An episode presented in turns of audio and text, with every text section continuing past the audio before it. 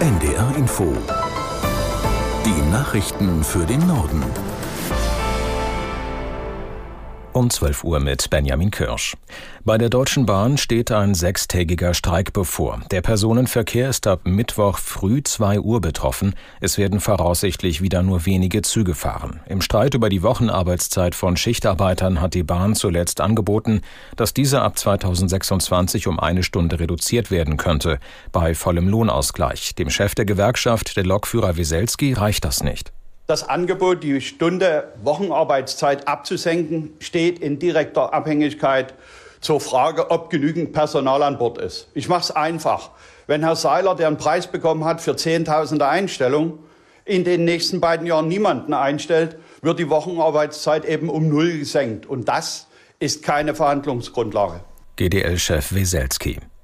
EU-Chefdiplomat Borrell hat eine mögliche Strategie für eine Zwei-Staaten-Lösung im Nahostkonflikt vorgelegt. Man müsse aufhören, über den Friedensprozess zu sprechen und anfangen, konkreter über eine Zwei-Staaten-Lösung zu reden, sagte er bei einem Treffen der EU-Außenminister mit Kollegen aus dem Nahen Osten.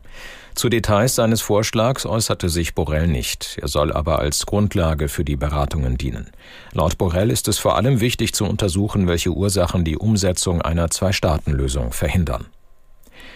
Die Verkehrsminister der Länder beraten heute über eine mögliche Preiserhöhung des Deutschlandtickets. Bislang kostet es 49 Euro im Monat. Aus der NDR Nachrichtenredaktion Konstanze Semidey. Vieles ist noch offen, ob und wenn ja, wann das Ticket teurer wird und auch ob sich die Minister heute überhaupt auf etwas einigen können. Mehrere SPD-Vertreter hatten jedenfalls schon mal eine Preiserhöhung für dieses Jahr ausgeschlossen. Warum dann überhaupt das Treffen? Zwischen Bund und Ländern herrscht Streit, wie das beliebte Monatsticket für den bundesweiten Regional- und Nahverkehr weiter finanziert werden soll. Denn für die Verkehrsunternehmen fallen wegen der günstigeren Abos wichtige Einnahmen weg. Der Bund finanziert das Ticket in diesem Jahr noch wie vereinbart zur Hälfte mit 1,5 Milliarden Euro. Auch soll Geld, das 2023 nicht verbraucht wurde, im laufenden Jahr noch eingesetzt werden. Die Nahverkehrsunternehmen halten eine Preiserhöhung für nachvollziehbar. Auch deshalb so ein Sprecher, weil dann die Möglichkeit Möglichkeit bestehe, dem allgemein wachsenden Finanzbedarf bei den Personal-, Energie- und Betriebskosten gerecht zu werden. In Deutschland sind bislang 467 Corona-Impfschäden anerkannt worden. Laut der neuen Osnabrücker Zeitung wurden insgesamt knapp 12.000 Anträge auf Anerkennung eines Impfschadens gestellt. Mehr als 5.000 davon wurden abgelehnt.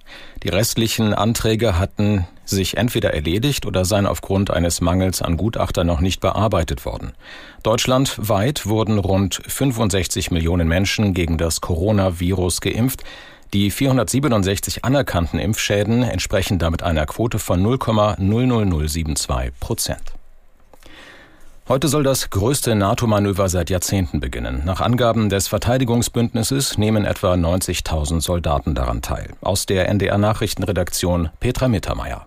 Steadfast Defender, auf Deutsch etwa standhafter Verteidiger. So heißt das große Manöver, bei dem die Soldaten den Ernstfall proben. Einen russischen Angriff auf NATO-Gebiet, der zum Ausrufen des sogenannten Bündnisfalls nach Artikel 5 des NATO-Vertrags führt.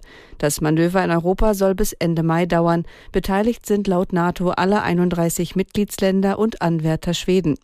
Russland bewertet das NATO-Großmanöver als endgültigen Rückfall in die Zeiten des Kalten Krieges. Tennisprofi Alexander Zverev hat bei den Australian Open das Viertelfinale erreicht. Der Hamburger gewann sein Achtelfinalspiel gegen den Briten Cameron Norrie in fünf Sätzen. Gegner in der nächsten Runde ist der Spanier Carlos Alcaraz. Das waren die Nachrichten.